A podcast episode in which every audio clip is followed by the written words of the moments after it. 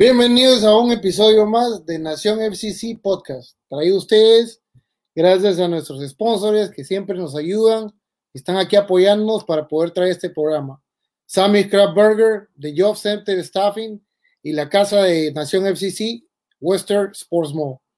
Eh, esta noche vamos a tener un invitado muy especial, pero antes de dar la bienvenida, quiero eh, dar la bienvenida a Luis Hernández y Antonio. Bueno, Luis, ¿cómo estás?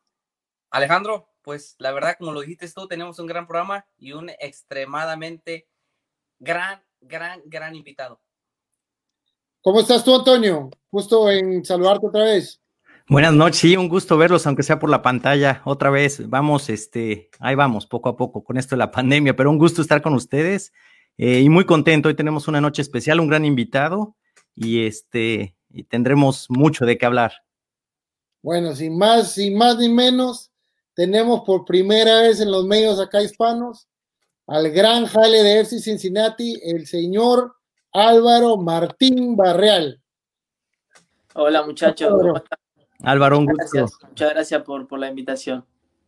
Bueno, eh, para comenzar un poco, ¿no? Hablemos un poco para que la gente conozca un poco más de ti, ¿no? Eh, sabemos que llegaste a Vélez a los siete años, eh, de la mano de, Eduardo Pino, ¿no? Jugar de un, de un, de un equipo de tu barrio de Ciudadela, el Deportivo, pues a, Chaval, Deportivo Chaval. Eh, bueno, y, y, como, como poca gente sabe, o bueno, mucha gente que fútbol sabrá, eh, la fábrica de Vélez son las academias de las fuerzas menores más grandes de, de, de Sudamérica y el mundo, ¿no? Como dato curioso, por ejemplo, en el 2019, 24 de los 35 jugadores de la plantilla de Vélez venían de la academia, ¿no? Eh, cuéntanos un poco tu llegada al club, eh, cómo se dio, eh, etcétera, ¿no? A ver. A Vélez, ¿no? Sí, claro, a la fábrica, a la fábrica. Sí, sí. no, bueno, de muy chico, de muy chico, la verdad es que tuve la suerte de entrar en el club a los siete años, cuando recién estaba formándose mi categoría, la 2000, y, y nada, fue muy lindo, fue muy lindo mi, recorrido por, por Vélez, porque como decís vos, es una fábrica de, sacar jugadores, eh, de crear jugadores y bueno, yo tuve el privilegio de, poder empezar y, poder cumplir, cumplir mi sueño ahí en el, mismo club. Muchos jugadores eh, históricos, ¿no? Eh, los hermanos Zárate, bueno, un poco más antiguo. Yo, que soy un poco quizás el, más veterano, yo me acuerdo de ese Vélez con Chilaver, ¿no? Con Baceas. Eh, sí, sí, sí, sí, Vélez, Vélez se, destaca también por eso, por, porque pasaron muchas, muchas grandes figuras por ahí. Algo que yo no sabía mucho, me enteré últimamente, era que, eh, bueno, ya el Virrey Bianchi también había sido de las canteras de, uno de los técnicos más ganadores a nivel de clubes, quizá de la, de la, de la parte, eh, ¿no? De, la parte argentina. Eh, pero bueno, eh, arranquemos con, con, un poco con, esa parte, ¿no? El, el dice, llegaste a los, a los siete años de la mano de Eduardo Pino, y de ahí Marcelo Bravo te ayudó un poco a pelear por tu, a, ganarte terreno para llegar a los equipos más grandes. ¿Qué recuerdo tienes de él? Eh, bueno, Marcelo Bravo sí fue, fue uno de mis técnicos en, las divisiones eh, inferiores, infantiles, ahí en Vélez. Y fue un técnico que, me ayudó mucho, me ayudó mucho, eh, bueno, desde que llegué al club. A él lo tuve a los nueve años, después lo, volví a tener y, Marcelo fue uno de los, de, los técnicos que, en Vélez me, ayudaron mucho a crecer y a formarme y a, poder llegar a jugar en la primera división. Entonces, llegaste a primera. Eh, debutaste con Anteboca en la bombonera. Así es. Estadio histórico. Uf, debut soñado para cualquier jugador, yo creo en el mundo, no solo en Argentina. Sí, la verdad que sí, fue muy lindo, fue muy lindo eh, haber debutado en, el club que me formó y, bueno, también fue, fue un detalle lindo haber debutado en, en, una cancha como la de Boca y contra un rival como Boca que, que es un, es un club grande en, Argentina. ¿eh? ¿A, los cuántos años debutaste, este, Álvaro? Debuté a los 18, justo había cumplido 18 eh, la semana anterior y la otra semana debuté. Oye, ¿y qué se siente tener 18 años y debutar en la bombonera? Un, como lo dicen mis compañeros, un estado histórico, un equipo histórico. Creo que soñado, ¿no? Sí, soñado. Soñado es eh, sorpresivo porque, bueno, como decís vos, 18 años, eh, fue todo muy, muy rápido y, haber debutado eh, en un estadio como el de Boca, con, tanta gente, la verdad que, que fue, fue soñado y, y, me, sorprendió mucho también. Antes del partido ya, ya sabías antemano que ibas a debutar o solo fue de que estabas calentando, te dijeron que te acércate, vamos a, vamos a meterte, ¿te dijeron algo?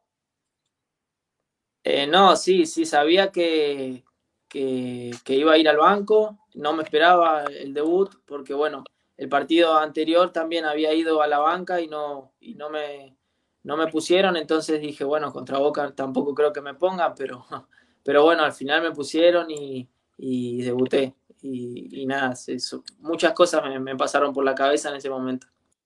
Me imagino que si a los siete años, ese día que llegaste a Vélez, te, preguntaron cómo quisieras debutar, cuál es tu sueño, yo creo que fue ese, ¿no? qué mejor, qué mejor historia que, que, tu debut contra Boca y representando a tu equipo de, de infancia.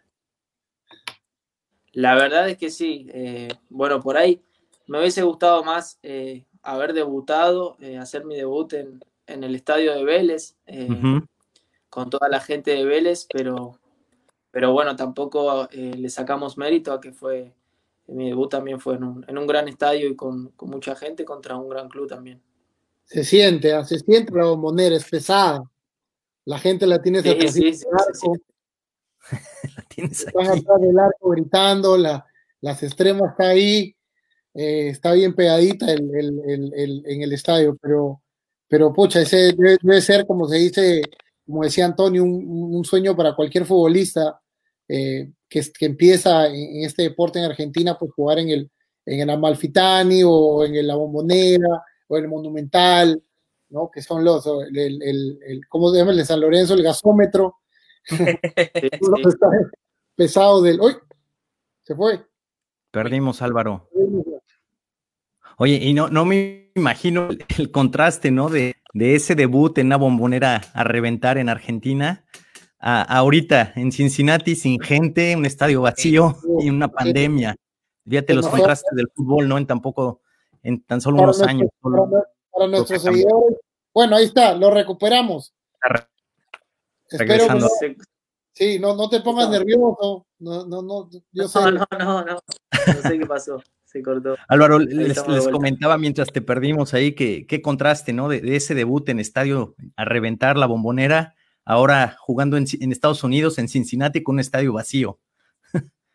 Y sí, sí, la verdad es que, que, bueno, allá en Argentina todavía no ha vuelto el fútbol, pero con todo esto, eh, jugar sin fanáticos eh, cambia, cambia mucho, cambia mucho porque eh, la verdad es que jugar con un estadio lleno es, muy lindo para tanto para nosotros los futbolistas como para, los fanáticos. Claro. Eh, hay una frase que tomé de una entrevista que hice cuando, eh, cuando estabas todavía en, la, en los pequeños de Vélez, ¿no? Y, tú decías, alcanzar la primera en este club es muy especial, porque me vieron nacer. Acá me dieron todo. Gracias a Vélez tuve la posibilidad de llegar a la selección y jugar con, jugar con la camiseta argentina. Obviamente un sueño para ti vestir la camiseta argentina. También, la verdad es que uno de los sueños más, más grandes que tenía y, lo pude cumplir. Fuiste a dos torneos, ¿verdad? Fuiste al Sudamericano del 2018 en Bolivia y fuiste a una copa, eh, otra copa también de sub-20. Sí, sí, fui. Fui a bueno, los Panamericanos en, Bolivia y, y a un torneo internacional de la Alcudia en España. Es, ah. perdón, este, muchachos, es diferente la sensación cuando vistes una playera, por ser del equipo, digamos, de Vélez, a, vestir la, la, playera de la selección, Álvaro, ¿se siente la diferencia, el peso, no sé, la presión? Aunque sea sub-20, pero apuesto que es, se siente el mismo sentimiento, ¿no? No, sí, sí, sí, sí, se siente, se siente diferente, creo que, no sé si por presión, pero sí por, por orgullo, ¿no? Llevar eh, puesta la camiseta de, tu país con tantos chicos de tu edad que, le gustaría ponérsela y, y cuando te la pones, eh, la verdad es que se siente muy lindo, te da ganas de, de no sacártela más, ¿eh?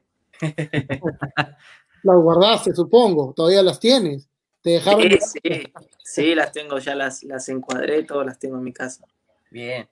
compartiste también, eh, bueno, en esa selección con, bueno, Agustín Ursi, una de las joyas de Banfield, Matías Pellegrini eh, y, Lautaro Valenti, que ahora está en el Parma, ¿no? Pero, eh, ¿qué recuerdas? ¿Qué, recuerdos tiene de ese torneo, del, del, del, de lo de Sur en Bolivia?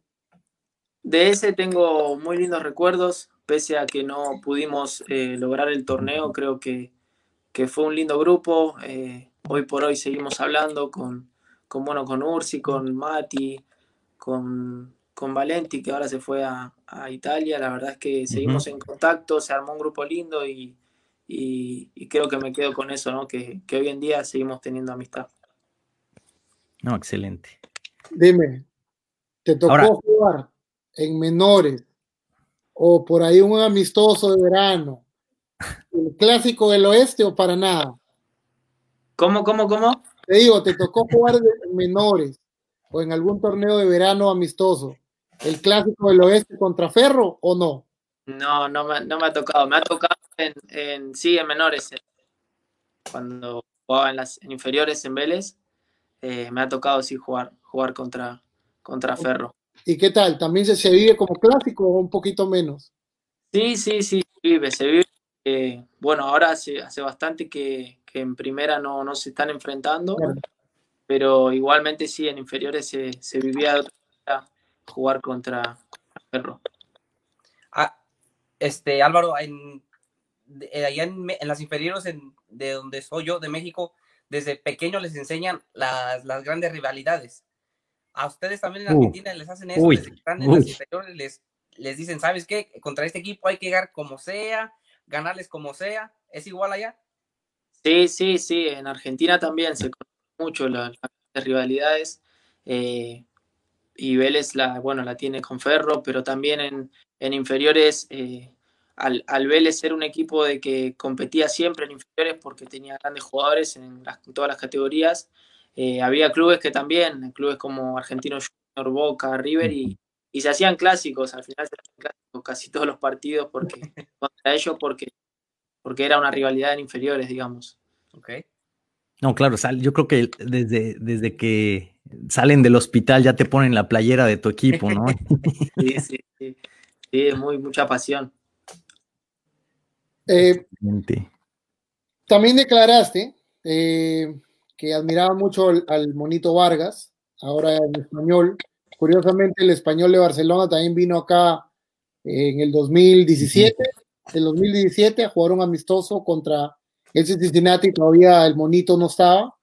Y también admiraba a Nicolás Domínguez, que ahora se fue al Boloña. Son jugadores también de la cantera de Vélez, ¿no?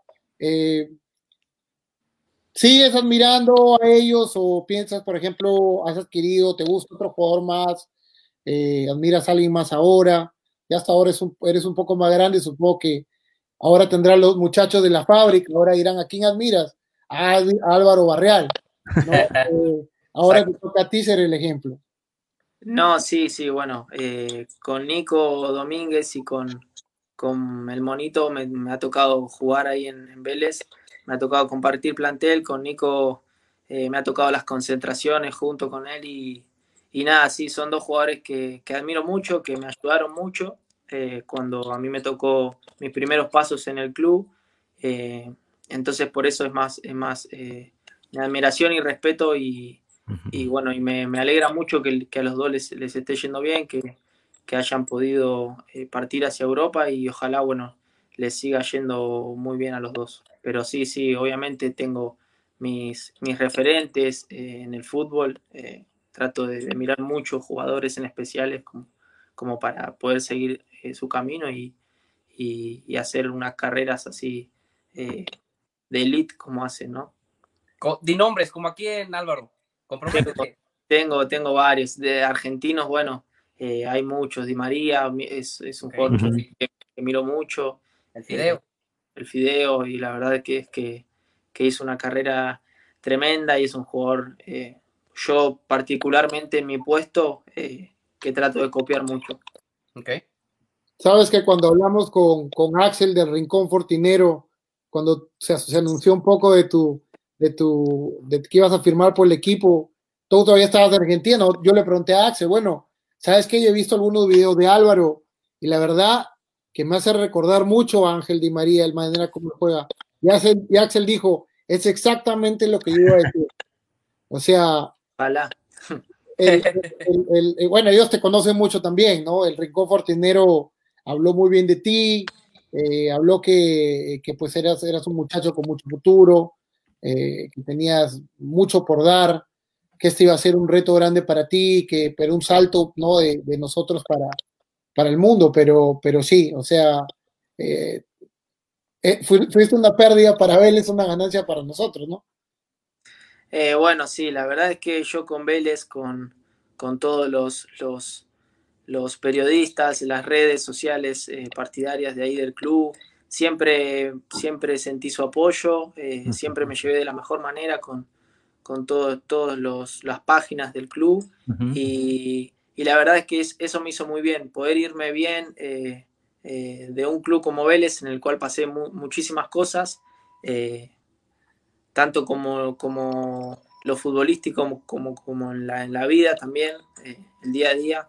Irme bien de un club, que, que sentir el apoyo eh, al despedirme de todos, todas estas redes, todos eh, los periodistas, me, me, hizo bien, ¿no? Me hizo bien porque, porque Vélez, es un club que admiro mucho.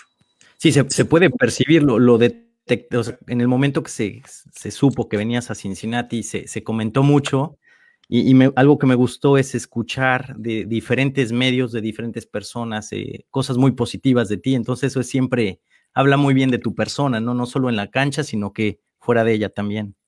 Sí, sí, la verdad es que sí, me tocó, me tocó irme bien con tanto periodistas, eh, la gente que trabaja en el club, mis compañeros, me, despidieron, el técnico mismo me despidió de la, de la mejor manera y eso, y eso me, me hizo bien, ¿no? Para, para poder afrontar este, este nuevo desafío. Bueno, encaminamos entonces a la otra parte de esta entrevista que, que es, pues, ¿qué te interesó de la MLS? ¿Cómo, cómo fue cuando obviamente llegó alguien a, a Argentina y te dijo, Álvaro, mira, vas a ir a jugar con un club que tiene al menos el azul de Vélez, ¿no? Blanco ahí. Eh, por ahí de vez en cuando tiene blanco, pero, pero ese azulito al menos, ¿cómo fue que te, te lo vendieron o qué fue lo que te interesó a ti de venir al MLS, no? No, bueno, sí, fue un conjunto de cosas, ¿no? Eh, tanto el club como la liga eh, me han hablado muy bien, tengo, tengo la suerte de tener muchos amigos jugando en, diferentes clubes y al preguntar me, han hablado muy bien, que era una gran liga, que, está creciendo mucho y lo el club, ¿no? El club eh, creo que me atrapó más por, por ese tema porque me gusta el proyecto, me gusta la idea que tienen, bueno, las instalaciones, todo, todo lo que alrededor de, del club me, me atrajo mucho, entonces eh, creo que, que, eso fue lo, lo que me, me, motivó más a, a, tomar este nuevo, este nuevo rumbo. Álvaro, ¿y conocías algo del equipo antes de, bueno, antes de escuchar que eras una, un hombre que se quería, ¿no? Eh, ¿Sabías algo de, de, Cincinnati? Sí, sabía, sabía que, que era un club que, que, bueno, que se creó hace tres años, que militaba aquí en la MLS, eh, empecé a ver, empecé a seguirlo cuando me dijeron que, había chances de que yo, bueno, viniera aquí, traté de mirar los, los partidos, vi eh, los partidos eh, que se jugaron y nada, traté de seguirlo, me enteré también que, había un argentino antes jugando aquí. Exacto. Sí, sí, y bueno, y bueno, traté de informarme más del club, pero sí lo, conocía de, de la liga de la MLS. Y así como nota, déjame decirte que eh, aquí en Cincinnati hay mucho cariño hacia los argentinos, este, por lo que han hecho, ¿no? No solo en la cancha, sino con la afición, con el club, así que esperamos, esperamos, este, esperábamos algo así contigo y, bueno, hasta ahora lo has demostrado, así que es un gusto. Sí, sí, sí, ojalá, ojalá podamos, podamos, bueno, revertir un poco la situación, empezar a, a, sumar, a ganar y, y poder dar diría la gente, ¿no? Que, que la verdad es que que no estén en cancha, el apoyo se siente. Bien. Oye, este Álvaro, ya, hiciste tu debut con Cincinnati, has jugado varios juegos también de titular. ¿Qué te ha parecido el, nivel de la liga? No, muy, muy bueno. La verdad es que muy exigente. Eh, bueno, como te dije, aquí tuve, tuve creo, por, por el, por el, el exceso. Eh, por el exceso, por el exceso, por, por, por el nivel de la liga. Eh, la verdad es que esta es una liga muy física que, que nada, no te tienes que cuidar mucho, tienes que, tener mucho compromiso y, y, bueno, de a poco, de a poco me voy acostumbrando, espero poder adaptarme lo, más rápido posible. ¿De alguna forma tenías una idea de cómo iba a ser el, nivel, el, la, fuerza, el, ritmo físico? ¿O este, te ha sorprendido un poco? No, no, ya dije antes, venía siguiendo la liga, venía partidos y, y el juego. Eh, por ahí cambia un poco a lo que es el juego argentino, por ahí es un poco más físico y, bueno, al estar en cancha, estos, estos partidos que estuve, me di cuenta un poco de cómo, cómo es la liga y a poco voy a tratar de, acomodarme. Excelente. Pues un, poco, eh, bueno, y, una situación este, diferente, lo comentamos muy seguido aquí, lo, lo atípico de este año, ¿no? Cómo ha sido una, vivir una pandemia, jugar en estadios vacíos, eh, y entras en un momento pues difícil también, porque ahorita, como dices tú, en Argentina no hay liga, y el brinco de eso a, jugar al 100%, ¿no? Y, creo que en cuanto pudiste jugar, se te dio la oportunidad aquí y, bueno, a correr tras el balón. Ha sido muy, muy bueno. Este, ¿Tú crees que, qué quiere Álvaro Barreal de, la afición, de, la liga? ¿Qué, te ayuda a ti para sentirte que estás en casa? ¿Qué, te hacía sentir esa pasión en Vélez? ¿Y qué te gustaría tener aquí en Cincinnati de la gente, de tus compañeros, para sentirte en casa? No, bueno, sí, sí, como, como, como decís vos, eh, en Argentina recién ahora, eh, en estos días, arranca de nuevo el fútbol. Eh, yo, bueno, me tocó estar en pandemia allí en Argentina y son varios meses en los que no, no he tenido ritmo de partido. Entonces, bueno, al llegar aquí eh, y tantos partidos así seguidos como se, como se jugaron en esta liga, eh, bueno, por ahí me tocó, me costó un poco demostrar eh, a lo que vine, y, pero bueno, de a poco voy a tratar de ir acostumbrándome y, y nada, yo de, la liga y del club solamente el apoyo, creo que eso va a ser fundamental tanto para mí como para todo el equipo, porque desde que llegué me di cuenta que que pese a los resultados el equipo siempre se comprometió, eh, hay un esfuerzo muy grande de parte del equipo, el cuerpo técnico y, hay muchas ganas de, revertir la situación, ¿no? Eh, veo veo al, equipo con muchas ganas de, poder empezar a, darle alegrías a la gente. Hablando un poco de ese tema del apoyo de la afición, eh, yo le pedí al, presidente de una de las barras del, del grupo de barras que me diera un mensaje de bienvenida, porque al no estar la barra, yo quería que tú sintieras el apoyo, de, el sentir de la mayoría de la barra. Así que te lo voy a leer. Dice, Álvaro, bienvenido a la familia Naranja y Azul. Independientemente de lo que te para el futuro, estaremos contigo de por vida apoyándote como jugador y como persona. Te damos la bienvenida a nuestra ciudad. Vemos en ti esperanza para el futuro por el cual trabajamos tan duro. Tienes habilidad, lucha y determinación. Lo vemos en ti y estamos ansiosos por verte seguir brillando por nuestra ciudad. También sabemos lo difícil que debe ser estar lejos de tu familia y cultura. Así que entiende que el apoyo que tenemos por ti y estaremos a tu lado sin importar lo que pase. Cuando todo el mundo dude de nuestro club y nuestra ciudad, demostremos juntos que están equivocados. Eso me escribió Chris Marshall, que es el presidente de, una de del grupo de barra del, del Bailey, que ya de saber qué cosa es. Así que espero que te sientas bienvenido. No, sí, muchas gracias. Muy, lindas palabras. La verdad es que, que uno siente siempre todo el apoyo, eh, pero bueno, este es, un gran mensaje, es un gran mensaje porque eh, lo mismo digo yo, ¿no? Lo mismo digo, ojalá podamos, podamos seguir juntos, ojalá podamos crecer más, eh, que el Cincinnati siga creciendo y poder dejarlo en los, en los primeros puestos de, de la liga va a ser uno, es uno de mis objetivos, creo que vine, vine para ayudar, para crecer y para, y para como dice ahí, eh, poder poder hacer eh, el Cincinnati Show una familia junto con, con todo el equipo y, sentir el apoyo. Espero poder el, el, año que viene que, que vuelvan los fanáticos y, y, bueno, con estadio nuevo, todo, la verdad es que eh, se espera y se con muchas ansias un, un clima muy lindo en, en, el club. Seguro que sí. Oye, Álvaro, este, eres muy joven, tienes 20 años. Este, llegar a la MLS a esa edad, sabiendo que el jugador argentino a esa edad muchas veces este, viaja a Europa para jugar en, este, en ligas europeas.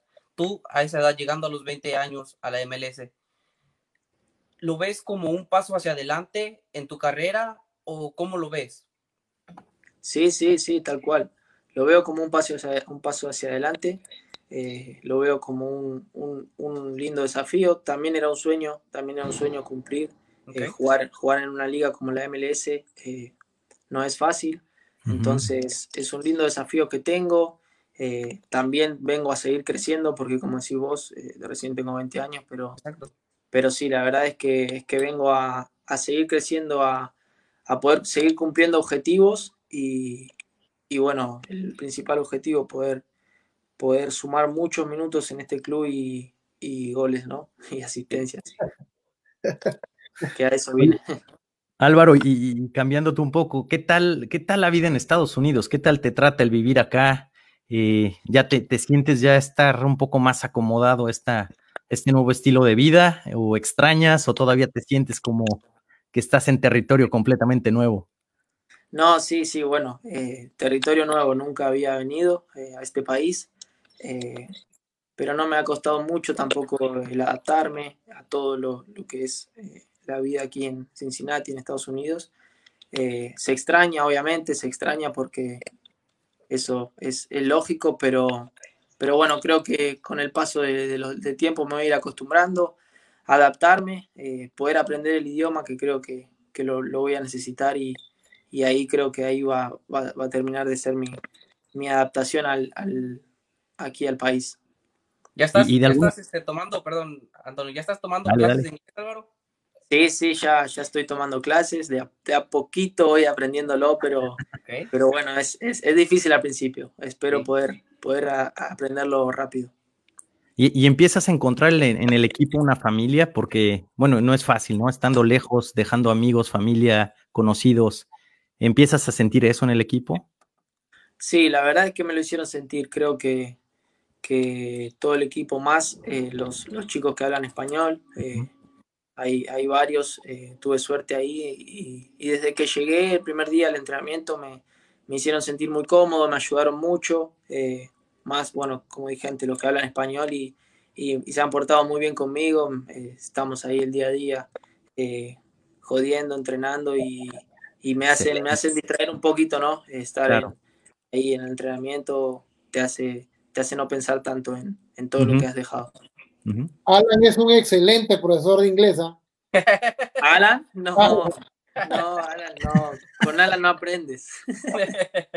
Nos contaba, eh, bueno, Mándole Esma, eh, que él fue el argentino que estaba antes que tú, que porque nosotros el año pasado conocimos a Alan, Alan muy tímido, era muy callado. Alan. sí, y Manu decía, me decía, no, en la cámara es tímido, en la cámara es callado dentro es, es una joda todo, todo, todo el rato. No, Alan no para de hablar, solo en las cámaras es tímido. bueno, sentido.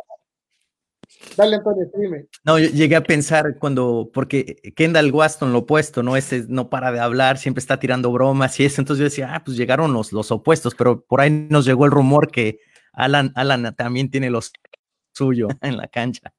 Sí, sí, los dos, los dos, Alan, Kendall. Frankie también, eh, ahí, eh, son como, como están ahí más apegados y nada, ellos eh, fueron los que hoy día a día me, hacen sentir más, más cómodo en el club, ¿no?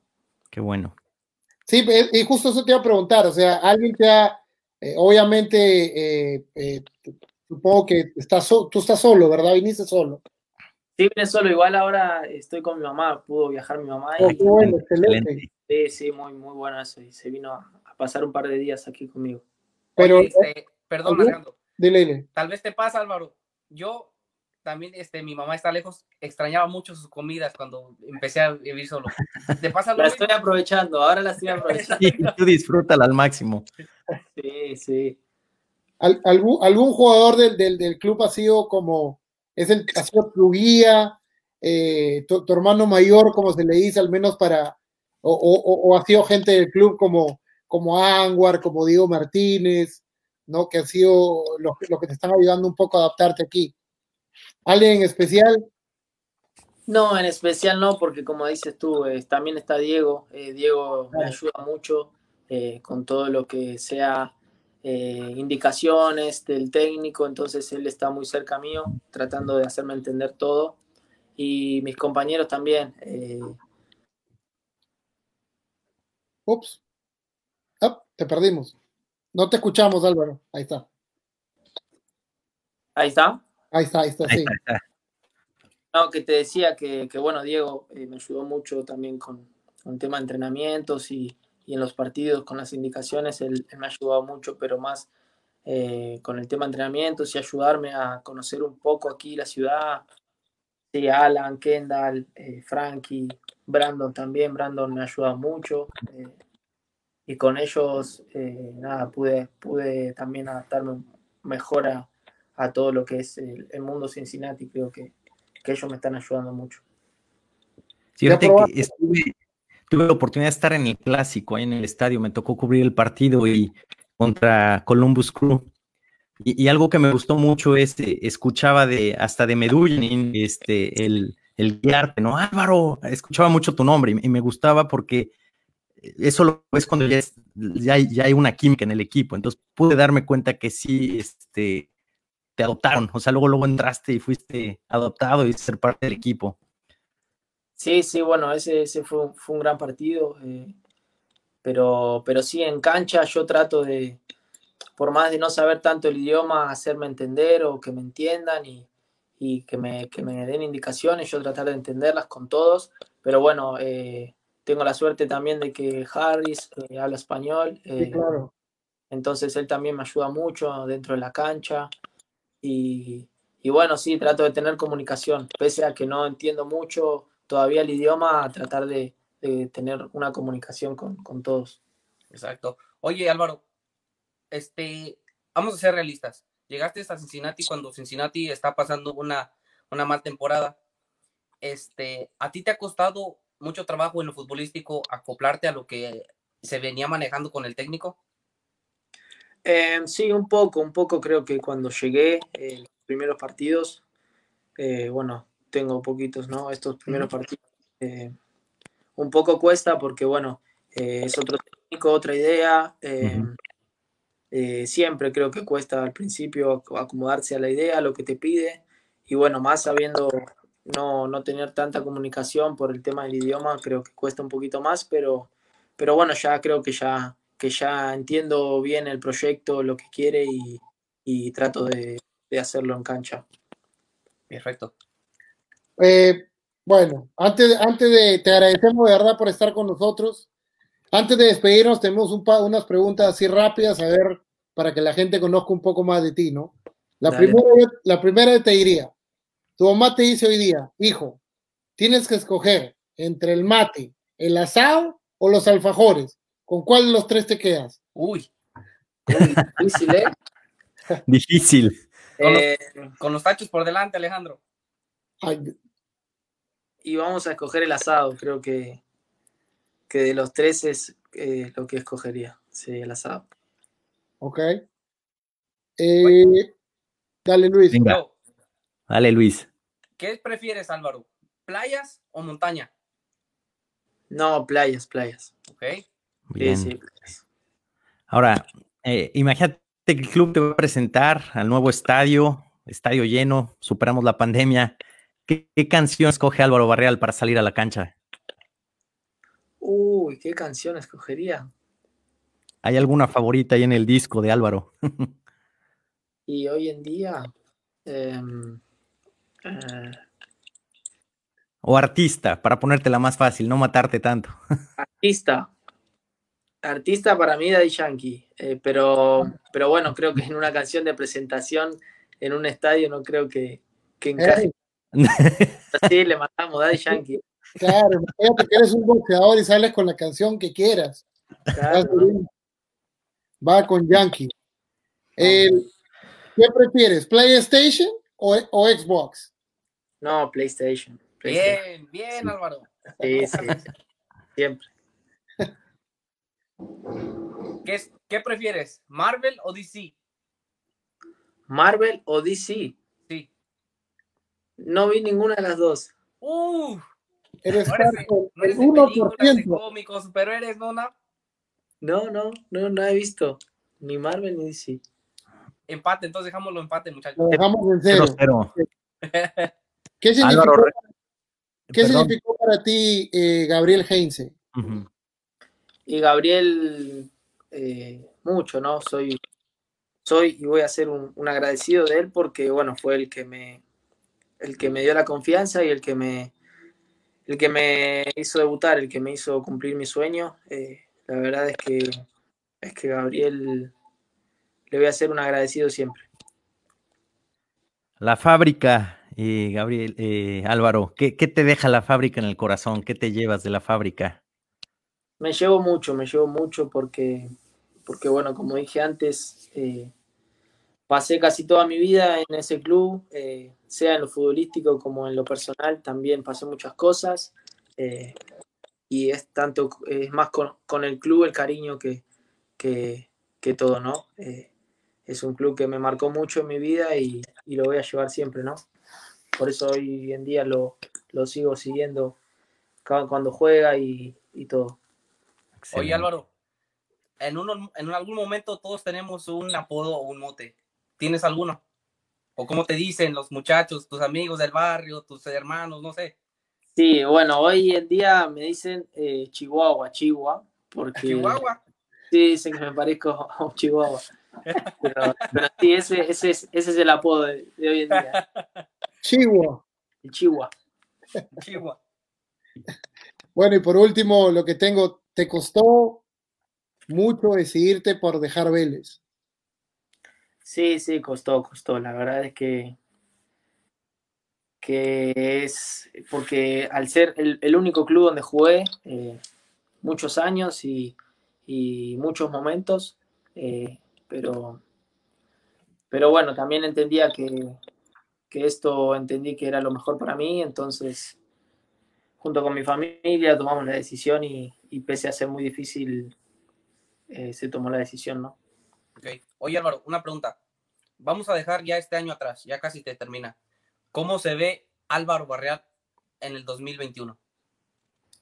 Con muchas ganas, con muchas ganas, como dije antes, eh, con muchas ganas de, de, volver a jugar, eh, de volver a tener esa confianza, de tener el apoyo, ojalá pueda ir todo mejorando y, y que vuelvan los fanáticos, eh, a, arrancar a jugar en el, en el, en el nuevo estadio y, y nada, como dije, con muchas ganas, con muchas ganas de seguir creciendo, de jugar y, y poder demostrar, ¿no? Ganarte la titularidad, ¿no? En el equipo. Sí, sí, poder, poder sumar muchos minutos y estar en, en el, en el once inicial creo que, que va a ser uno de mis objetivos en 2021. Última. ¿Tendremos a Álvaro Barreal más tiempo en Cincinnati? ¿Cuántos años? Sí, sí, ojalá. Esa, esa, esa es la idea, ¿no? Estar, estar lo, más, lo más posible en, en este club. Bueno. Bueno, de verdad, de verdad Álvaro, que, que nosotros te, te, agradecemos bastante por, por darnos este tiempo, eh, eh, darnos, contarnos un poco más de tu vida, eh, un poco más que la afición hispana te conozca y, y, sepa un poco más de ti, ¿no? Así que el micro está abierto, eh, lo que quieres, este par de minutos para ti, eh, invita a la, afición o lo que quieras, ¿no? No, bueno, muchas gracias, muchas gracias de verdad por, la invitación. Es bueno también eh, saber que hay un, hay un, un, equipo de periodistas eh, hispanos, eso me, es bueno para mí y para todos los, los hispanos que estamos en, en el club, porque bueno, como, como ustedes también saben, aquí en Cincinnati no, no hay mucho que, que habla español, entonces tener un, una, una, un equipo de periodistas que hablen español, eso es muy bueno y, y agradecerle a ustedes también por, por, por la invitación al programa. La verdad que muy bueno, muy, muy buenas las preguntas, todo, y, fue, un, fue un ratito muy, muy lindo. Bien, oye Álvaro, prométonos una cosa, que esta no va a ser la, última vez que estés aquí con nosotros. No, no, no, obvio, obvio. Eh, fue muy, buena la nota y ojalá, ojalá más adelante podamos hacer otra. Bueno, pues muchas gracias Álvaro por tu tiempo y la verdad te agradecemos que hayas este, estado con nosotros y esperamos verte y estamos ansiosos para ver lo que te depara el próximo año aquí con Cincinnati. Bueno, yo también espero, espero poder, poder eh, el próximo año tener muchos lindos éxitos, mucho que el Cincinnati siga creciendo y poder cumplir muchos objetivos y que todos eh, vayamos para, para, adelante, ¿no? Álvaro, bienvenido. Eh, dale la bienvenida a tu mamá que también está conociendo la tierra de Cincinnati. y este, bueno, aquí está tu casa, eh, no estás solo. Mucha gente que tiene esperanza en ti, que, que ve un gran jugador en ti, así que Espero sientas ese cariño de parte de la afición, ¿no? Y, de nuestra parte, pues ya sabes, tienes las puertas abiertas. Un, gusto de verdad conocerte, platicar contigo y, darte la bienvenida al equipo y a la ciudad. Bueno, muchas gracias, muchas gracias, verdad. La verdad es que estoy muy contento, muy contento con, con este nuevo desafío. Espero, espero que, que sigamos bien. ¿eh? Gracias, Álvaro. Gracias, Álvaro. Buenas noches. Buenas noches. Bueno, ese tremendo, tremendo, muchacho, Alvarito Barrial, eh, un gusto de tenerlo. Le agradecemos que se haya tomado el tiempo de darnos un poco, abrirnos un poco más las puertas de su, de su personalidad, su, su, carácter, ¿no? Un poco, se le ve muy, muy calmado. Quizás me hace recordar un poco a Alan cuando recién llegó, o a Frankie también cuando recién llegó. Eh, se, se irá soltando eh, como, como le pasa mientras va ganando experiencia, ¿no? Lo importante es que el talento como jugador lo tiene, ¿no? Eh, Exactamente. Y, muchachos, se ve, se ve, que Álvaro este, está firme en lo que quiere. Con Cincinnati, quiere ganarse un puesto, quiere seguir, este, como lo dijo, sumando para el equipo, para, salir de la situación que estamos. Y la verdad, esos son los, el tipo de jugadores que estamos este, ansiosos de ver en el equipo y recibirlos con los brazos abiertos. Hey. Yo creo que Manu nos dejó buena escuela ahí, ¿eh? Porque este, grandes, grandes personas, todos los argentinos que hemos recibido por aquí. Y vamos a entrar a la siguiente parte, porque ¿qué falta? ¿Qué falta nos hizo Álvaro Barreal ayer? Empezamos con el partido. La verdad, sí. La, partido. la, despedida en, en, el estadio Níper, el último histórico, queríamos irnos con un triunfo, con un empate, eh, al menos no fuimos goleados, eh, el ambiente como siempre, pusimos, pusieron las barras, muchas banderolas, las banderolas antiguas, en, en, las graderías se ve eh, la, banderola de Manu, por ahí de Adi, por ahí de, de Víctor Ulloa, de Justin Hoy, de Nasmi, de todos los históricos, de todos los jugadores que han pasado casi por, por Cincinnati, ¿no? Sí, exactamente. ¿Sabes qué? Este, me gustó mucho esto que hicieron los, este, las barras, ya que no hay este, aficionados, por lo menos despedir al Nipper Stadium en nuestro último partido con esto, con estas pancartas que formaron parte de la historia en estos cinco años. Creo que eso fue muy, este, muy emotivo para los aficionados que vivimos y hemos este, ido y asistido a un partido de Cincinnati, muchachos.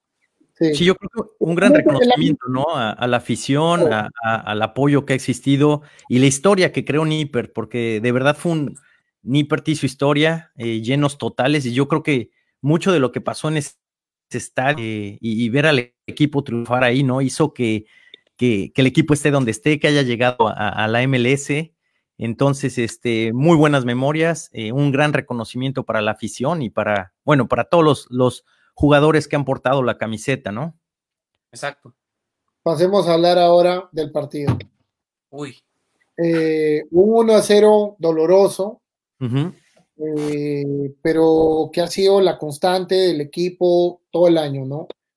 Eh, una alineación que, bueno, que es que ya me parece más a experimento que, que a otra cosa. O sea, arriba Locadia jugando de eh, wing o alero por la izquierda, en su, en su segundo partido como nueve. Eh, bueno, lo único que sí me gustó la aparición, bueno, la reafirmación ya, porque lo habíamos visto en el partido pasado, eh, de Zico Bailey, que también otro jovencito, que para mí se ha ganado también un, lugar el próximo año. Eh, mucha que, ha sido titular los últimos dos juegos. Los partidos. Igual que Nick Haglund, que estaba prácticamente relegado y, y debido a las lesiones tuvieron que hacer uso de él y ha cumplido en los dos partidos, ¿no? Eh, pero, pero igualito, eh, regresamos al tema de los eh, Locadia, De Jong, Cubo, que entró faltando nada. muy pobre en realidad lo, lo, lo, de, lo, de, lo de ellos, ¿no? O sea, De Jong empezó a los seis, un cabezazo solo que la mandó por arriba. un tiro ahí en este tiro vamos a ver que Llegado trata de rematar y prácticamente solo. Esas son las oportunidades del 9. Le, le, pegó ahí como Luis Hernández, ahí. peor que Luis Hernández. Pero con piedrita en el sí, tac. Sí, no, mira, sin, mira, es solo él el arquero. O sea, Locaya hace todo lo bien. Y, y, y, y, bueno, yo no voy a criticar a Locaya por cómo jugó ayer, porque, o sea, si, si, si fuera un jugador de 100 mil dólares que lo, lo, hemos traído para que haga algo así, o como wing por la izquierda, lo entiendo. No, pero no puede ser un, jugador designado que le para que haga goles. A mí, a mí me parece que ya, ya lo que estamos viendo, pues obviamente es un es resultado, ¿no? En general de lo que ha sido la, campaña. Porque eh, eso, ¿no? Eh, mucha gente quiere buscar culpables por lo regular, si el entrenador, si el estilo de juego, si los jugadores, y que fue un conjunto, un poquito de todo pero no he dejado de ver eh, falta de, de, parte de los jugadores, ¿no creen? Es, siento que la entrega está ahí, pero no se dan las cosas. Algo falta, algo, algo falta en esa química que, que haga, que marque la diferencia. Y, y, esto se repite en este tipo de jugadas. Mira esta jugada, Antonio. Estamos hablando de lo, que hay es un número 9. Ponle un una pausa, eh, Nico, al, al, al anterior. ¿Podemos regresar al anterior? Bueno, es el gol de, de en Kansas City, que fue la única llegada clara de todo el partido. Exactamente. Sí, sí, la única corrida de pulido después de esta, eh, Richie salva otra, pero miren esto. Realmente no puedo trazar el video. Ok, acá viene el penal de Frank. Sí, sí. Claro, un penal claro. Sí. No, no entendí la decisión de mandar a, a, a Dion a patear el penal, ¿no? Eh, lo leí justo estaba leyendo alguna de, los, de los comentarios de los aficionados y a veces no, yo no estoy muy de acuerdo con lo que dicen, pero aquí sí estaba de acuerdo. Si la intención era darle un golpe de confianza a tu delantera estrella, ¿no debió ser lo que haya, digo yo? Esa, e, eso es lo que no, yo lo, Claudia Frankie. O sea, yo te digo, el tema, no, yo, yo, y sigo pensando lo mismo, que el tema de, de, de Locadia, no es que, yo pienso que él ha perdido totalmente la confianza. Es que ese es el punto, Alejandro, y tienes mucha razón. Entonces, se, se, percibe, los jugadores han perdido la confianza, han, un poco dejado de creer que van a salir las cosas, a diferencia de, por ejemplo, la llegada de Sporting Kansas, es un, una jugada igualita a la de Cincinnati, un, desborde por la diagonal retrasada, y pum, pero ellos hasta rebotada, pero entró el balón, ¿no? Y, a Cincinnati le cuesta, nos cuesta meter la pelota. Por, por, eso, decía este Antonio que si la intención, esta es otra jugada de, de, Frankie, que bueno, sale por ahí el remate, mira, otra de, de ese de Young, que jala para, lo, para equivocar, o sea, inclusive driblea para adentro. Esta es una jugada de, este es el remate de Peterson, que se va muy cerca del, del, del Su disparo se fue, este, fue tocado por un, un defensa. Este es el jugador de Brandon, pero también igualito al palo. Y es, Oye, Brandon hace ese gol y la verdad, en el top 10, muchachos, ¿eh? qué gran jugada hizo ahí. Sí, sí, no, quedó de, maravilla ahí para. Hizo todo bien, mira. También un poco cierre de de oro histórico para, para el estadio, para Nipper. Pero es, es a lo que voy. De repente vemos esto en los partidos, ¿no? No es. Eh, ayer, ayer me daba coraje. Decía ya, porque de verdad el equipo llega, el equipo genera, pero falta algo. Falta, falta, no sé si decisión o confianza. No sé si no se les ha inyectado esa confianza donde espalda la metes. Eh, Aquí se hacen grandes jugadas, pero no concretamos. Y, eso hace la diferencia. Si hubiéramos, eh, ponte a pensar todos los partidos de, ahorita. Si, si hubiera. Es, es, es, es, este. Sí, es, muy curioso esto del fútbol. Sí, oye, creo que creo que lo, la diferencia entre, entre Cincinnati y Sporting Kansas City fue que Cincinnati tuvo oportunidades, pero en las oportunidades hizo error. Y Kansas City tuvo las oportunidades necesarias y no cometió error. Esa, como dijo Alejandro, la, única jugada que tuvo máxima de peligro la convierte en, este, con una gran jugada de pulido que ah, retrasa su pase y llega el, jugador por atrás y lo mete. Creo que esa fue la diferencia porque no estaba, no estábamos jugando tan mal como para. No, no, no. 65% de posesión. Exactamente, creo que, creo que la diferencia fue los errores que hizo Cincinnati. Después vino el penal de, de Young, que la verdad a mí también, como estoy de acuerdo con Alejandro, creo que si tienes a Locadia, que es tu, tu nueve, tu referente, ¿por qué no toma el balón, se llena de confianza, mete un gol, que es lo que le falta, que para eso lo trajeron, pero no, no sé si fue decisión del técnico, de los mismos jugadores que patear de Young y vimos lo que pasó. Yo entiendo, porque muchas veces el penal eh, en los entrenamientos se da la confianza, los patean 100 veces y meten 100 de 100 y, ahí escogen, ¿no? Esto es algo muy interno del equipo.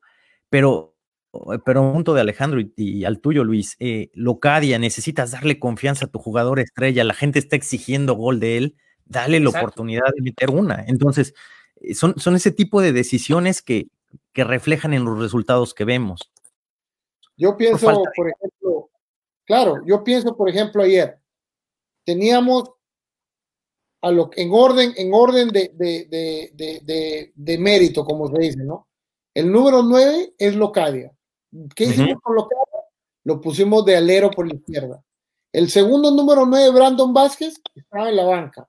El tercer número 9, Roshan Daly estaba en la banca y jugamos con alguien que supuestamente es el 10, el armador del equipo, y lo ponemos de 9. Falla dos jugadores, claro, como falló con Minnesota, lo mismo también. Tuvo dos o tres clarísimas con, contra Minnesota el partido que le tocó a ti, Luis. Es lo mismo. Ellos llegaron una vez y hicieron un gol. Sí. Y, muchachos, eh, también hay que recordar en ese partido estaba el local en la banca y De Jong estaba como delantero de nueve. o sea que, ¿cuál es la lógica? Como dices tú, Alejandro, no sé si el técnico está, solo ya nada más está tratando de experimentar para ver si qué es lo que le sale de, no sé, como decimos en México, una chingada, o la verdad no entiendo, la verdad no entiendo su sistema de juego, que lo que vimos en, contra Minnesota y ahora contra Kansas City. De luego, estamos perdiendo el partido y el cambio que hace inexplicable. Sí. Saca a Zico Bailey y pone a otro marcador derecho. Ya si estás perdiendo el partido, ponga toda la carne al asador. Sí, saca a Locadia y mete a Vázquez. Ponlos a los dos. Exacto. delanteros. Ya qué importa. Si ya perdiste 1 a 0, faltan 15 minutos. Da lo mismo perder por uno que por tres. Sí. Sí, no, no. y, es algo yo creo que no, nos, no solo nosotros nos preguntamos, yo creo que mucha de la afición se pregunta lo mismo, ¿no? Y, y, y sí desconcierta el ver constantemente vemos estos cambios de alineación, estos experimentos, como dice Luis, este, probamos jugadores donde, donde no van y donde es obvio que no van, porque hay muchos que han dado que no es su, no es su espacio idóneo para, para desarrollarse. Y, bueno, pues pasa lo que pasó ayer, ¿no? Como lo vimos el miércoles pasado y el sábado pasado y el y, y por ahí, ¿no? De repente le ganas al Columbus Crew, pero sigue siendo la misma dinámica. Creo que no cambió mucho durante toda la temporada. No, creo que no. Eh, bueno, es decir, es muy pobre, la verdad, eh, no podemos jugar como nunca y perder como siempre, que es lo que decíamos nosotros los peruanos en cada eliminatoria. Qué bonito juega Perú, pero siempre pierde. No, no se puede, no podemos, no podemos alabar el sistema, sí, sí, pero, pero quizá aclarar un poco más de eso, ¿no? Si el equipo jugara bonito todos los partidos y llegáramos, veíamos, hubiésemos visto una progresión, oh, estamos jugando mejor, estamos jugando mejor, ya te das cuenta que, ok, estamos cerca al triunfo.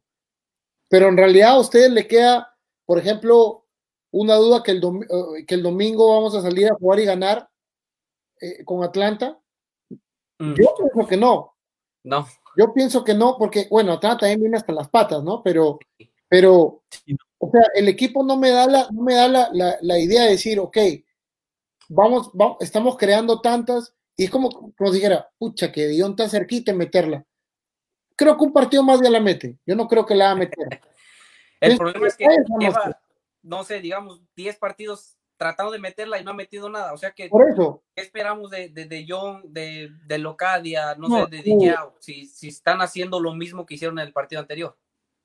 Y es No, que es, una racha, una racha que ya se resume en, pues es una crisis de alguna forma, ¿no? Eh, Cuando un equipo pierde constantemente y, y vuelve a pasar lo mismo y pruebas algo nuevo y vuelve a perder y eh, es parte de un desarrollo, obviamente, pero eh, ya en exigencia de la gente, de, de los mismos jugadores. Entonces, siento que presión agregada hace que falles un penal como el de ayer y hace que Locadia te abanique en el área chica y hace que es, es eso. Siento que la, la parte, la parte eh, psicológica no, no ha estado ahí, no, no, no los veo mental, físicamente están corriendo porque el equipo corre. Hay muchas lesiones, pero el equipo corre sin parar, el equipo genera, pero es, es, es eso. Y no sé si sea todavía la adaptación a- al técnico o ya es suficiente tiempo para estar adaptados. o no hay sistema y eso confunde también a los jugadores.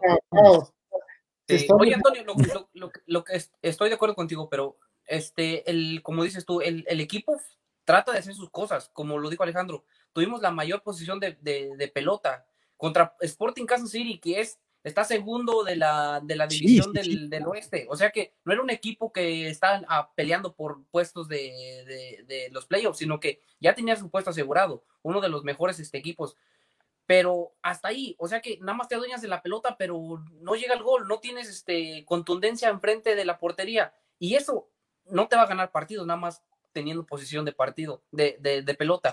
Creo que no sé si sea el funcionamiento, la actitud de los jugadores, pero la verdad, Cincinnati necesita una fórmula para salir de lo que estamos pasando. Bueno, Sí, se sí. va a dar, ¿no? Se va a dar porque se va a dar, se va a dar. eh, obviamente quedan dos partidos, eh, muchos de los jugadores que vemos ahora no van a regresar, eh, No. no, el, el- bueno, ahí vimos Oye, por eh, cierto, al- Alejandro, hablando del que no van a regresar, el que sí va a regresar, y fue noticia hoy en día, Brandon Vázquez este, firma Sí. este, eh, contrato multianual con Cincinnati. O sea que veremos a Brandon Vázquez ahí con Cincinnati en la delantera. Esperemos Oh. si su rendimiento suba un poquito porque sí le ha costado. Ha tenido nada más un gol, dos, perdón, dos goles. Pero Brandon Vázquez está con Cincinnati por varios años. Bueno, sí, obviamente, bueno, Álvaro también va a regresar, Ujú. Mokovi recién llegó, eh, varios por ahí que firmaron este año, ¿no? Pero, pero lo que sí preocupa, eh, como lo dije, ¿no? Yo, yo siempre lo repito, yo no creo que ningún jugador profesional salga a perder el partido. Nadie. Todos salen a dejar porque ya una vez que te entras a la cancha, te olvidas de los problemas, te olvidas del problema que te das con Sí, el sí. técnico, con el, con el manager, no te importa nada. Tú entras, apenas pisas la, la cancha, no te pueden pagar. Le pasa en nuestros países. Ujú. Los jugadores no les pagan, pero una vez que te matan en la cancha, después están reclamando que no les pagan, pero en la cancha entran a matar por, por la camiseta que están defendiendo. Otra manera no, no, no, no, no sería profesional. Quizá debe haber uno por ahí que no, que, que sale bueno, a, a que no le importa, pero yo no veo, en la cancha no veo, ese, ese no es el problema. No, Yo no veo ningún problema de que salgan a perder. Otra vez lo digo, yo, yo no pienso que, que lo calle sea malo, yo no pienso que todo sea re malo, pero que están jugando mal para, o sea, que no están demostrando lo que valen, sí. O sea, si a Locaya lo traigo yo para que meta goles y no mete goles, ¿qué puedo decir de Locaya?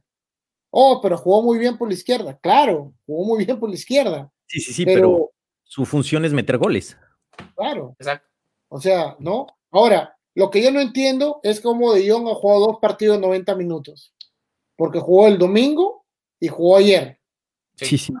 y yo de verdad que De Jong no le veo absolutamente nada. No le veo, no sé si, o sea, no sé si no lo estamos jugando en una posición que le acomoda, en una alineación que le acomoda, pero lo han puesto esos dos partidos de nueve, de centro delantero.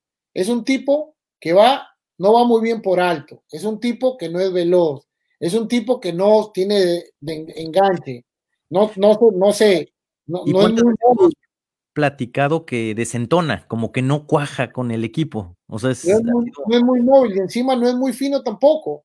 O sea, no es que digamos, sabes que voy a poner un jugador lentísimo, pero puta, tiene un toque espectacular. Nada. Ha tenido en los últimos dos partidos, incluido el penal, por lo menos seis, siete oportunidades. Claro. Que, bueno, que, un, que, a un 9 como Daly la mete. Exactamente. Es, es posible también que eh, ya al pensar planificar la temporada que entra, porque ahorita lo mejor que puede pasar, me voy a escuchar viejo, pero lo mejor que puede pasar es como en el Nintendo que aprietas el reset y, y empezar de nuevo. Creo que ya ni existe el Nintendo, ¿no? Bueno, PlayStation. PlayStation, perdón, perdón. Pero bueno, eh, siento que igual está dando estas últimas oportunidades para ver con qué se queda y para ver cómo se rearma y cómo rearma su equipo, pensando ya en la, la temporada que viene. Mira, creo, que, creo que, le mira, yo... para decir algo que me acordé. A ver, dime. Solo para que tengas una idea.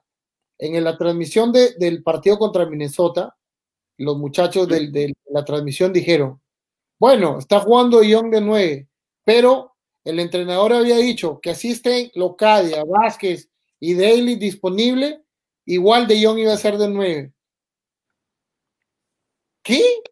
Pero ¿en qué se basa? ¿En qué se basa que O sea, de John fueras de o sea, eso fue lo que le- en la banca? el entrenador, supongo. O sea, imagínate. O sea, yo espero a mi 9 con algodoncitos. Hasta que si se recupera lo voy a meter. Exacto. Claro. Pero qué insistencia, eh, no sé si será, bueno, no sé si será un acuerdo que tiene que jugar ciertos, porque sabes que también hay tema contractual, que tú tienes que jugar ciertos juegos, pero, pero definitivamente, o sea, y no, Pero ¿no crees que el, el equipo está sobre, sobre, sobre arriba del jugador? Porque la verdad, Cincinnati estaba peleando la calificación y aún, aún muchachos, aún está peleando.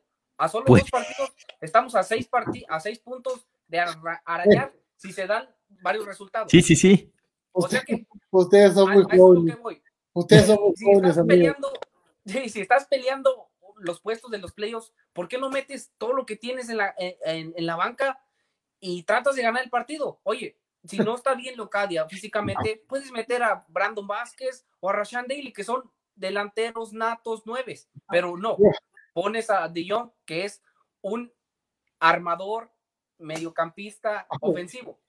Lo pongo Barrial lesionado de nueve. Sí, que esté parado y que mira, eh, otra vez te digo, te repito, porque como peruano he sufrido tanto el tema de selecciones y yo no vi la selección desde el 82, no lo veíamos en, en el mundial, imagínate. Y cada mundial era lo que hice.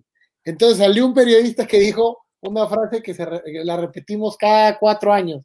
Matemáticamente podemos clasificar. Entonces, Creo que, creo que en eso coincidimos contigo, este Alejandro, porque es igual el quinto partido. cada vez, que, cada vez que cada vez que jugábamos eliminatorias, sacamos la calculadora para ver, pucha, un tabla, a ver, ¿qué tiene que pasar? Sí, como Nostradamus por acá, a ver que pierda este, que empate el de acá. No podemos estar así, pues señor. No podemos decir que todavía estamos con posibilidades. Es imposible, tenían que todos perder, Chicago, eh, eh, ¿no? O sea, son tres que dice, bueno, Atlanta que está arriba de nosotros, pero el único que, que podríamos noquear sería al Inter de Miami, ¿no? Que, pero tendría que perder el próximo partido. Si gana el próximo partido, estamos afuera. Exactamente. No, mí, está- Chicago está con 21 puntos. Cincinnati está con 16. Quedan dos, este, dos partidos por disputar, son 6 puntos. O sea que lo empataríamos a Chicago Lo empataríamos. si es que se dan los 22. resultados. Y aún tendríamos que esperar en diferencia de goles. Sí, sí, No, sí, no, entran todas las. Y en Cincinnati, la diferencia de goles no es lo que queremos llegar a hacer para que se decida el puesto, porque solo tenemos No, no. cuatro goles. Por, por ese, por ese No. rumbo no podemos ir. No, o sea, O sea que tendría que ser un milagro divino para que a ver, voy sacarme ya. Matemáticamente, tenemos que esperar que Chicago y Miami y DC No, no, espérame. pierdan los dos partidos. Sí, no. Todos pierdan, ¿ya? Y nosotros ganar los dos. Sí. Así. Ahí nos pondríamos en el puesto 10.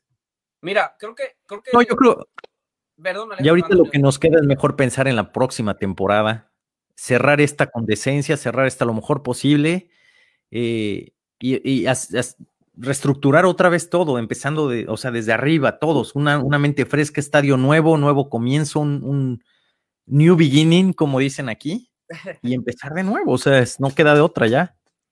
Sí, yo estoy de, yo estoy de acuerdo contigo, este, Antonio, pero creo que si, si quieres hacer eso, este, empezar ya la nueva temporada en, en un nuevo desafío, creo que tendría que venir primero decisiones de arriba. Creo que tomando pequeñas decisiones de arriba de los que saben de verdad de fútbol, creo que ahí es donde deberíamos empezar, ya después, empezando desde ahí, trasladarlo a la cancha. Ese es un tema para otro programa completo de tres horas. Le voy, a, recordar que al momento que esté sacando su calculadora, que Barrial no va a jugar esos dos partidos. ¿Y, qué, falta hizo ayer en el partido, muchachos? La verdad, creo que ayer, eh, la verdad, ha hecho una gran diferencia. Lo que aporta Barrial, que lo que vimos en los últimos partidos, fue importante. Creo que ayer hubiera sido un, jugador que lo, lo, hubiera hecho la diferencia para que Cincinnati sacara algo positivo. Bueno, ¿qué esperamos entonces del partido con Atlanta? Para ir terminando el programa. Mira, muchachos, creo que hay que olvidarnos ya de tratar de pelear por puestos de, de, postemporada y mejor enfocarnos en no quedar últimos de la conferencia. Creo que yo sé que suena un poquito medio, no sé, de perdedores el discurso, pero creo que si quedaré, si que no, si no quedáramos de últimos otra vez, como el año pasado, creo que sería un punto a favor de lo ya que ha pasado toda esta temporada. Bueno, comparando con la diferencia de plantilla que tenemos nosotros con el Galaxy, que es el que está arriba de nosotros, creo que le estamos ganando, ¿no? Porque la inversión que han hecho el Galaxy ha sido millonaria y porque son un desastre. No, es un desastre. Yo estaba en el partido con, con Portland y es un desastre. Pero. No, equipo, ¿no? Pero, este, eh, sí, o sea, ahorita queda simplemente. Ya, con dos partidos es como olvidarnos. No, no podría decir olvidarnos, porque un equipo tiene que pelear hasta el final. Ah, no, no, claro, ¿no? Y, son profesionales, lo dijiste hace rato. tienen, que ir a, tienen que ir a Atlanta y decir, bueno, tenemos que sacar los tres puntos. Y ellos mismos tienen que motivarse para tratar de salir a, a ganar esos dos partidos. Y por ahí si todos los planetas se alinean y no eh, podemos ganar eh, un, puesto, pero y aún si, llegamos sería un es una derrota porque en realidad no jugamos a nada, o sea, ha sido cuestión de, de, empuje, de, de, Sí, de corazón, muchos jugadores han dejado la cancha, sí. sí. o sea, no, no, hay, no hay nada más, no hay ni idea de juego, ¿no? Eh, obviamente, vamos a ver, vamos a ver qué sucede con eso, ¿no? Eh, qué va a pasar. Pero bueno, eh, para ir terminando el programa de hoy, eh, bueno, al menos qué bonito lo de ayer lo de Jimmy McLaughlin, ¿no? Que le dieron la oportunidad de, regresar a las canchas después de dos años. lesionado que se pasó las dos temporadas en el MLS lesionado y bueno, tuvo la oportunidad de, entrar una vez más a la historia del club, ¿no? la playera número 20 fue el, único jugador en la historia del club que estuvo en el primer partido con el club y en el último partido. Queda como una nota anecdótica. En el Nipper Stadium.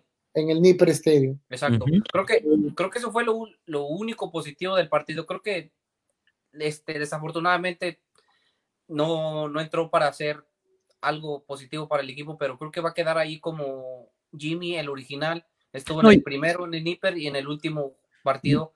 Y la verdad, me hubiera encantado ver ese, ese cambio, pero con un estadio lleno. Imagínate, dejemos de atrás el resultado que estuviéramos perdiendo, pero creo que al ver a Jimmy entrando en el minuto 89, en el último partido de Nipper Stadium, creo que había sido la locura total, no solo por las memorias que trajo al equipo, sino por lo que representa en la historia de Cincinnati.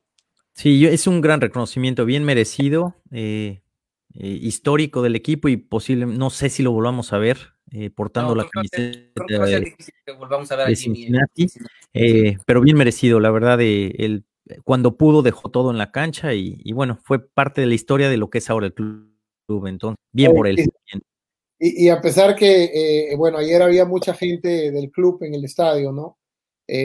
trabajadores, y habían unos cuantos invitados por lo que he leído en las redes sociales, y se escuchó la ovación de todos ellos cuando él entró, ¿no? Sí, eh, sí. Como, dato curioso, lo, lo, publicamos, lo publiqué hoy en la mañana. En el primer partido en Níper, cuando eh, FC Cincinnati debutó en la casa, jugaron contra Charlotte Independence. Sí. En el minuto 89 se hace el cambio y sale Jimmy. Sale Jimmy de la cancha. Y en el último partido de ayer, al minuto 89, él entra a la No. cancha como, como, como dato que queda ahí un poco raro, ¿no? Como decir, bueno, empezaste y terminaste, ¿no? O sea, el, el- cerró el ciclo completo. de la- Cerró el ciclo. el- eh, yo creo que va a ser, bueno, en realidad nunca supimos lo que él podía hacer, si podía o no podía hacer. Ayer, la verdad, eh, a mí me hubiese gustado verlo, aunque sea unos 15, 20 minutos.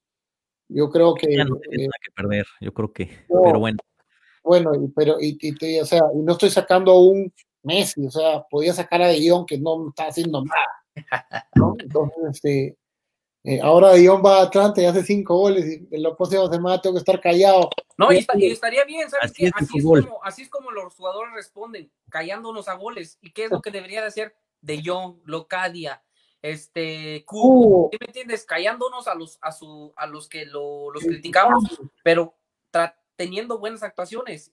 Eso debería, me- que me calle todo lo que quiera, pero que jueguen bien con Cincinnati. Mm, si tengo otro hijo y, lo, y, y hace cinco goles, lo va a poner Sam Junior.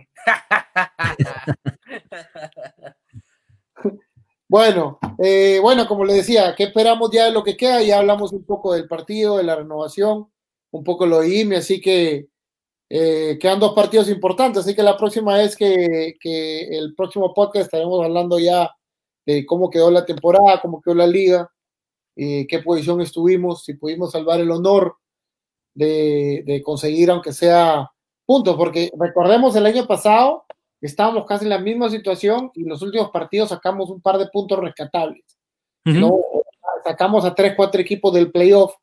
eh, creo que, eh, pero era otra gente también, los que estaban sintiendo un poco más el, la camiseta. eh, había un compromiso por lo que iba a pasar este año. En este, te- nadie se imaginaba este terrible 2020. No, la verdad. Sí, sí, no. Eh, eh, Y por donde lo veas, ¿no? y, y lo que pasó en el equipo, ¿no? La despedida de Ron Young, por ahí problemas con los jugadores, renovaciones, etcétera, ¿no? Así que, bueno, sin algo más, muchachos, para despedirnos.